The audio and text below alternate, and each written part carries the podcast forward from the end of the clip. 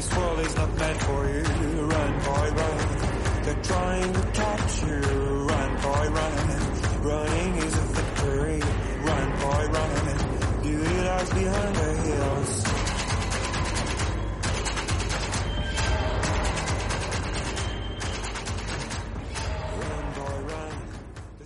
Seguimos en directo en LGN Radio, en, en nuestra página web lgnradio.com y en nuestra aplicación gratuita, tanto si tienes un dispositivo de Apple como si lo tienes de Android. Y aquí comienza el pepinazo con Jorge López. ¿Cómo estás? ¿Qué tal, Almudena? Buenos días. Encantada de estar aquí contigo para repasar toda la actualidad en materia deportiva. Pues vamos a ello. Comenzamos por los resultados de ayer en Primera División, correspondientes a la sexta jornada de Liga. Getafe 1, Atlético de Madrid 2, con dos goles de Luis Suárez, el último en el minuto 90 y en fuera de juego. Levante 0, Celta 2. Atlético de Bilbao 1, Rayo 2. A este Rayo de Falcao no hay quien le pare. El colombiano volvió a marcar en su segundo partido con los vallecanos. Para hoy queda en el español a la vez a las siete y media, Sevilla-Valencia también a las siete y media, Villarreal-Elche a las 10 y Real Madrid-Mallorca también a las 10. Un Madrid que podría tirar de rotaciones, ya que se empieza a notar el cansancio en algunos jugadores. Camavinga podría ser titular en detrimento de Modric. Isco, Asensio Antonio Blanco también podrían tener su oportunidad de inicio, al igual que Rodrigo.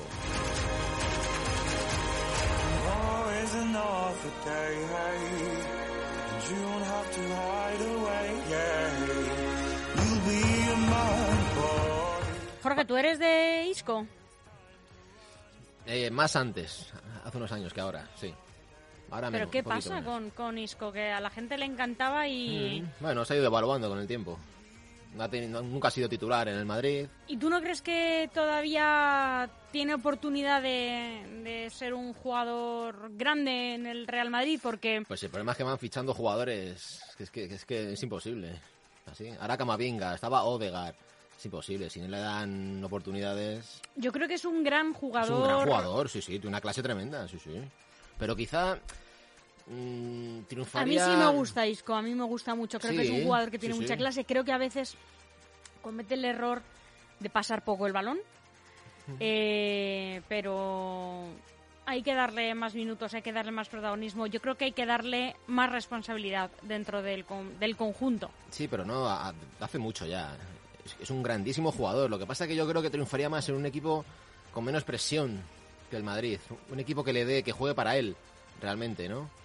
Te pongo un ejemplo, un Sevilla, un Valencia, incluso un Atlético de Madrid. El Madrid es que realmente en todos los años que lleva nunca ha sido titular indiscutible. Siempre ha habido jugadores por encima de él. Y el fichaje ahora de Camavinga pues no le ayuda precisamente. Pero sí es un gran jugador, por supuesto que sí. A mí me gusta, pero me gustaba, yo creo que es un jugador que como ahora mismo no les des oportunidades, Isco yo creo que está fuera de Madrid ya. ¿Quieres que volverá al Málaga? No, se irá a otro equipo más grande. Al Málaga no, no, no, no, hombre. Yo creo que Isco en España le quería al Sevilla, Lopetegui le quería. Pero si no es el Sevilla, Yo yo, creo le que se veo irá a otra, se irá a otra, a otra liga, a la Inglaterra o Premier. Italia, sí. Bueno, él venía de la Premier. No, No. De, de Málaga, Él vino directamente del Málaga. que era una estrella allí. No vino, no, no, de- del Málaga no se fue a la Premier, ¿no? No, no, no. Fichó el Ma- del Málaga al Madrid. Lleva en el Madrid muchos años. Y yo y sigue en el Madrid. Yo creo que le- se aferra a lo blanco. ¿eh? Le gusta jugar en el Madrid, pero no. Yo creo que Isco, junto con Marcelo y con Bale, van a ser las salidas de la temporada que viene.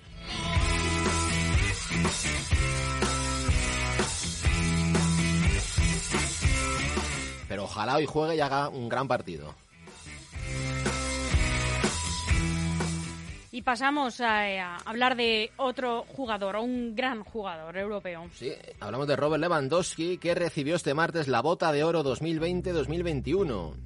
Premio que se otorga al máximo goleador de las ligas europeas por sus 41 goles, superando a Messi y Cristiano Ronaldo. El jugador polaco recogió por primera vez en su carrera esta distinción tras un año en el que estableció un nuevo récord goleador en el campeonato alemán.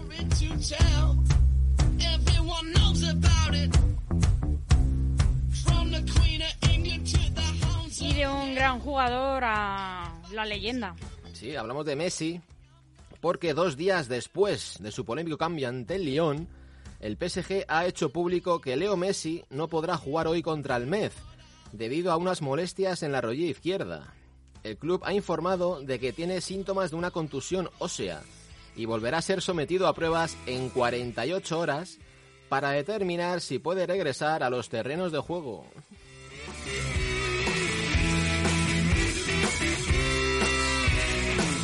Pero no tuvo nada que ver su cambio del otro día con estas molestias, o a lo No, mejor es no, que el no, no, entrenador no. ya se las había detectado. No, no, el entrenador el- el- hizo el cambio para cambiar el sistema, sacó un defensa, un lateral derecho y le salió bien.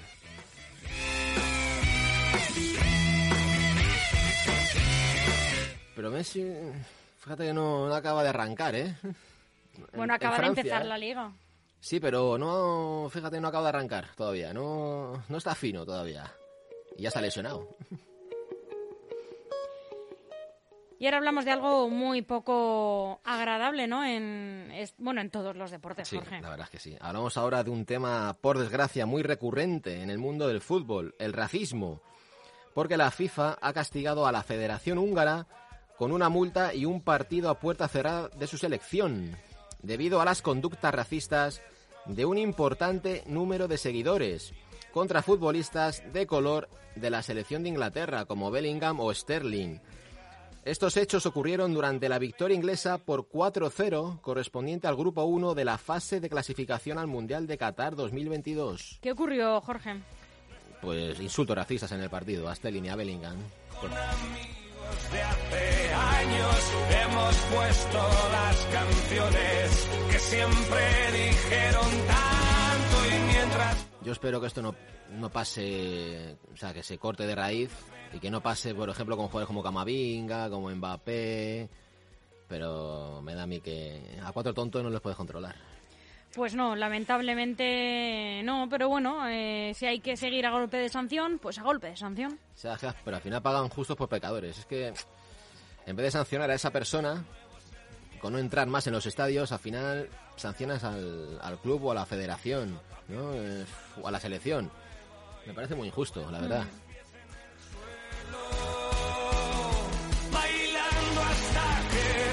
acabe. Y en una cuerda muy, muy floja, Casi, Kuman. casi se está- se está cayendo casi. Koeman, el técnico del Barça. Vamos con el Barcelona, donde Kuman se mantiene de momento en el banquillo. El que decía el tiki-taki. Pero su crédito está gravemente mutilado y su continuidad irá partido a partido. La Junta no tomará ninguna decisión al respecto antes del partido del jueves en Cádiz.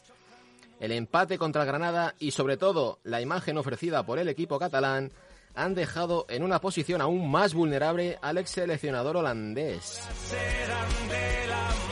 Hombre, es que la temporada no se le ha puesto de cara, la verdad. Pero si es que no... Hubiera sido el entrenador que hubiera sido, Pero sí, lo mira, tenía muy complicado, Jorge. Pero sí, estos, estos equipos le- les entrena cualquiera, yo creo, ¿no? Yo creo que ahora que no está Messi, pues han llegado los problemas del Barcelona. Pero el problema del Barcelona no es solo Messi, es que no tiene, digamos, mm, no tiene equipo el Barcelona. Y claro, al final Kuman es el culpable, pero vamos, yo creo que el culpable de esto no es, o sea, no es toda la culpa de Kuman. Yo creo que el presidente también tiene su, Hombre, su- claro, su parte claro de sí, culpa, claro ¿no? sí.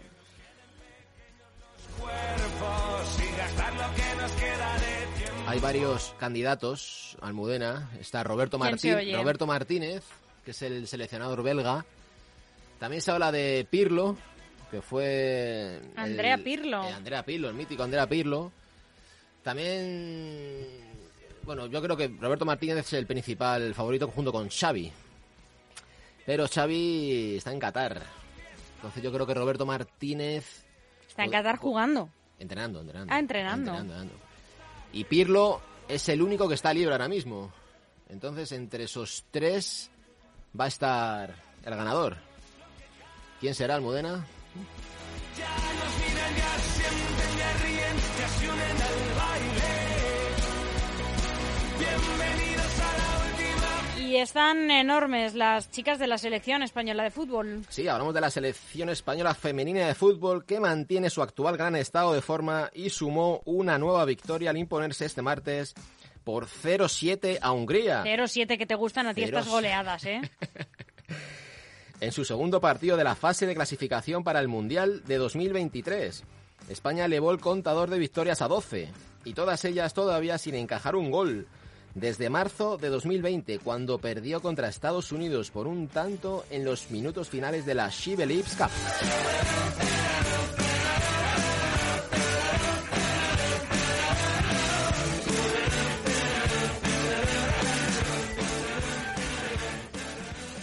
Y ahora, Almudena, una noticia, no sé si recuerdas a Roberto Fabián Ayala. Pues eh, lo recuerdo vagamente, pero sí lo recuerdo. El, eh, bueno, yo creo que de los mejores centrales que ha tenido el fútbol español, y el Valencia en particular. Pues hablamos de él porque Roberto Ayala sufrió un atraco el pasado lunes cuando conducía en Argentina, en el barrio bonaerense de San Cayetano. Fue asaltado por tres individuos armados y le robaron 650.000 pesos, una cantidad superior a los 5.600 euros, además de su móvil y otros objetos de valor. Recordemos que Ayala es actualmente el segundo entrenador de la selección argentina. Pues menuda gracia, Jorge. Eh, lo que no sé es cómo llevas 5.000 euros encima. ¿eh? Pues fíjate lo que ha pasado en Majadahonda. eh, ayer una señora eh, perdió 5.000 euros. ¿En serio? Y los encontraron dos chavales que muy amablemente los cogieron y los llevaron al ayuntamiento. No, los cogieron Ah. los llevaron al ayuntamiento. Eh, y, y se los han devuelto a la señora. Anda. Ujú. O sea, Pero, que ya, fíjate. pero llevar encima, no sé. Pues yo que sé, la señora los acabaría de sacar, pero ya es mala suerte que justamente el día que sacas 5.000 euros los pierdas. Así que Pero el seguro que le ha hecho más daño a la señora que a Ayala. Ayala, hombre, Ayala no, ten- no ha corrido la misma suerte que la señora de Majadahonda. Una Ayala, fíjate que estuvo a nada, a un pasito. Además, a mí, a mí me hubiera encantado. Estuvo un paso de fichar por el Real Madrid. Florentino le tenía entre ceja y ceja. Pero al final no, no se llevó a cabo la operación. Pues fíjate.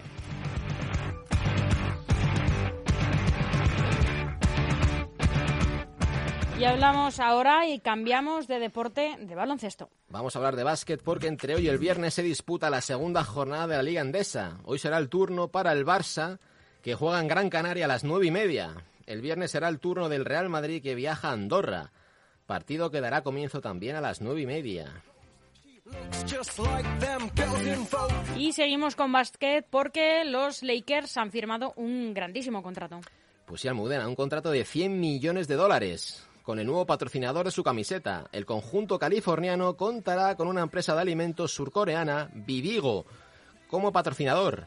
El nuevo contrato firmado por los Lakers será por cinco temporadas y el equipo angelino recibirá la suma de 20 millones de dólares anuales.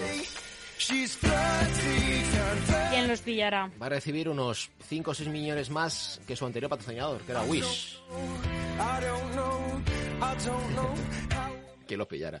Y seguimos con baloncesto porque Luis Escola se retira. Sí, para mí uno de los mejores jugadores que ha jugado en España y de los mejores de Europa. Luis Escola anuncia su retirada a los 41 años y dará el salto a los despachos de la mano del Varese. El pívot que en la Liga Andesa se convirtió en leyenda del Vasconia pone fin a una carrera plagada de éxitos después de 26 años.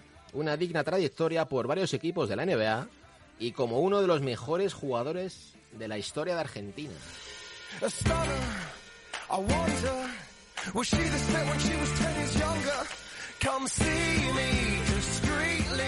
Qué bueno era. Qué bueno era este chico. Bueno, esperemos que sea igual de buen entrenador, que transmita todo ese conocimiento y ese buen juego, eh, ese buen hacer en la cancha a las siguientes generaciones. Fíjate, fue de la época, bueno, más o menos de Felipe Reyes. Estaban ahí los dos, más o menos. Y nos vamos corriendo a hablar de rally y de un accidente espectacular. Sí, Almudena, hablamos de rally y de ese espectacular accidente en Rusia. Un coche da nueve vueltas de campana y los pilotos ilesos. Un milagro el que ocurrió en el Campeonato de Rusia de rallies después del accidente que protagonizaron Pavel Kozlov y Yuri Kulikov. en la etapa Ecover 2021. A la hora de superar un ligero sobresalto, el vehículo despegó las cuatro ruedas del suelo, como es común en este tipo de carreras, y a la hora de aterrizar chocó contra un montículo en la derecha y perdió el control dejando unas impactantes imágenes. El piloto no logró maniobrar antes de volver a entrar en contacto con el suelo y el choque terminó siendo inevitable.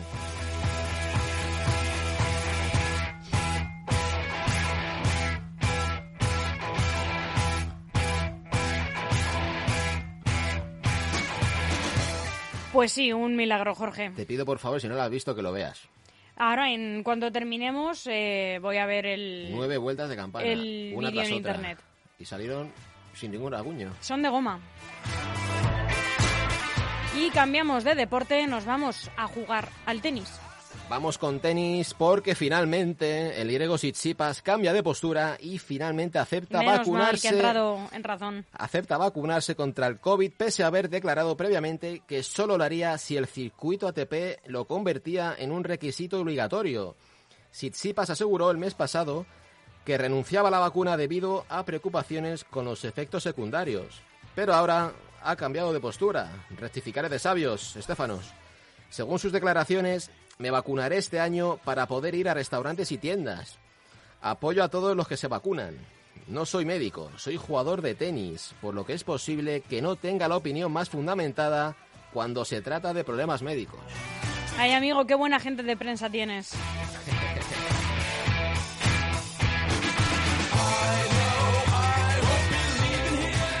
Yo no entiendo, no entiendo este chico, la verdad. Bueno, no quería vacunarse, ya está, y le han dicho, mejor vacúnate porque Es no vas a poder hacer nada ni te van a dejar participar Es que en los sí, torneos. Yo, creo- yo creo que en Grecia le han dado, le han dado palos, ¿eh? Le han dicho, macho, vacúnate. ¿eh?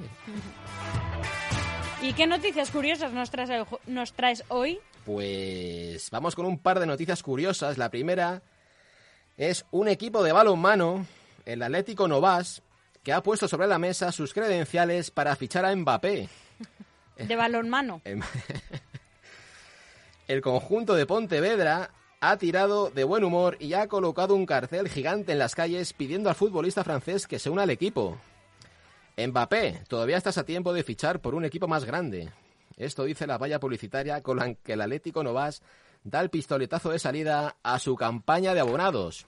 Eso sí, la oferta tiene un límite y el jugador galo solo tiene hasta el viernes para unirse al conjunto gallego de balonmano, como indica el propio club mediante un tuit de su cuenta oficial. Pues hacen muy bien, oye. Que soñar es gratis.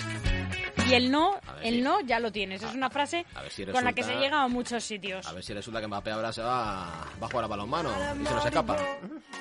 I've seen your frown and it's like looking down the barrel of a gun and it goes off. Y la otra noticia curiosa ocurrió durante un partido de Sordolimpiadas 2021 entre Ucrania e Italia. El partido de fútbol tuvo que ser detenido unos minutos por la presencia de tres invitados que nadie esperaba, un caballo y dos perros.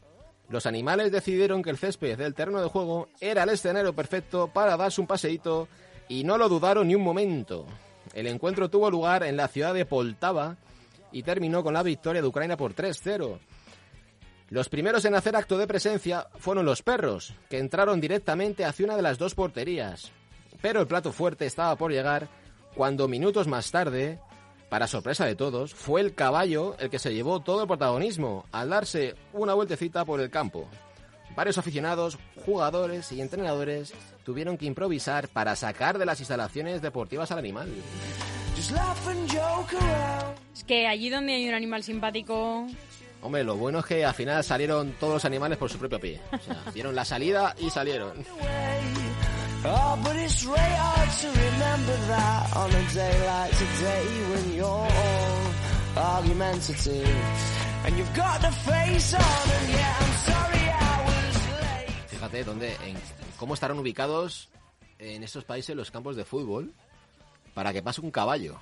ya, Porque perros, bueno. en todas vale, partes. Pero caballos, yo creo que estaría a lo mejor al lado de una cuadra o algo. ¿no? Bueno, no lo sé, todavía quedan algunas regiones donde hay caballos Y salvajes. el caballo comiéndose el césped estaba, ¿eh? Estaba ahí.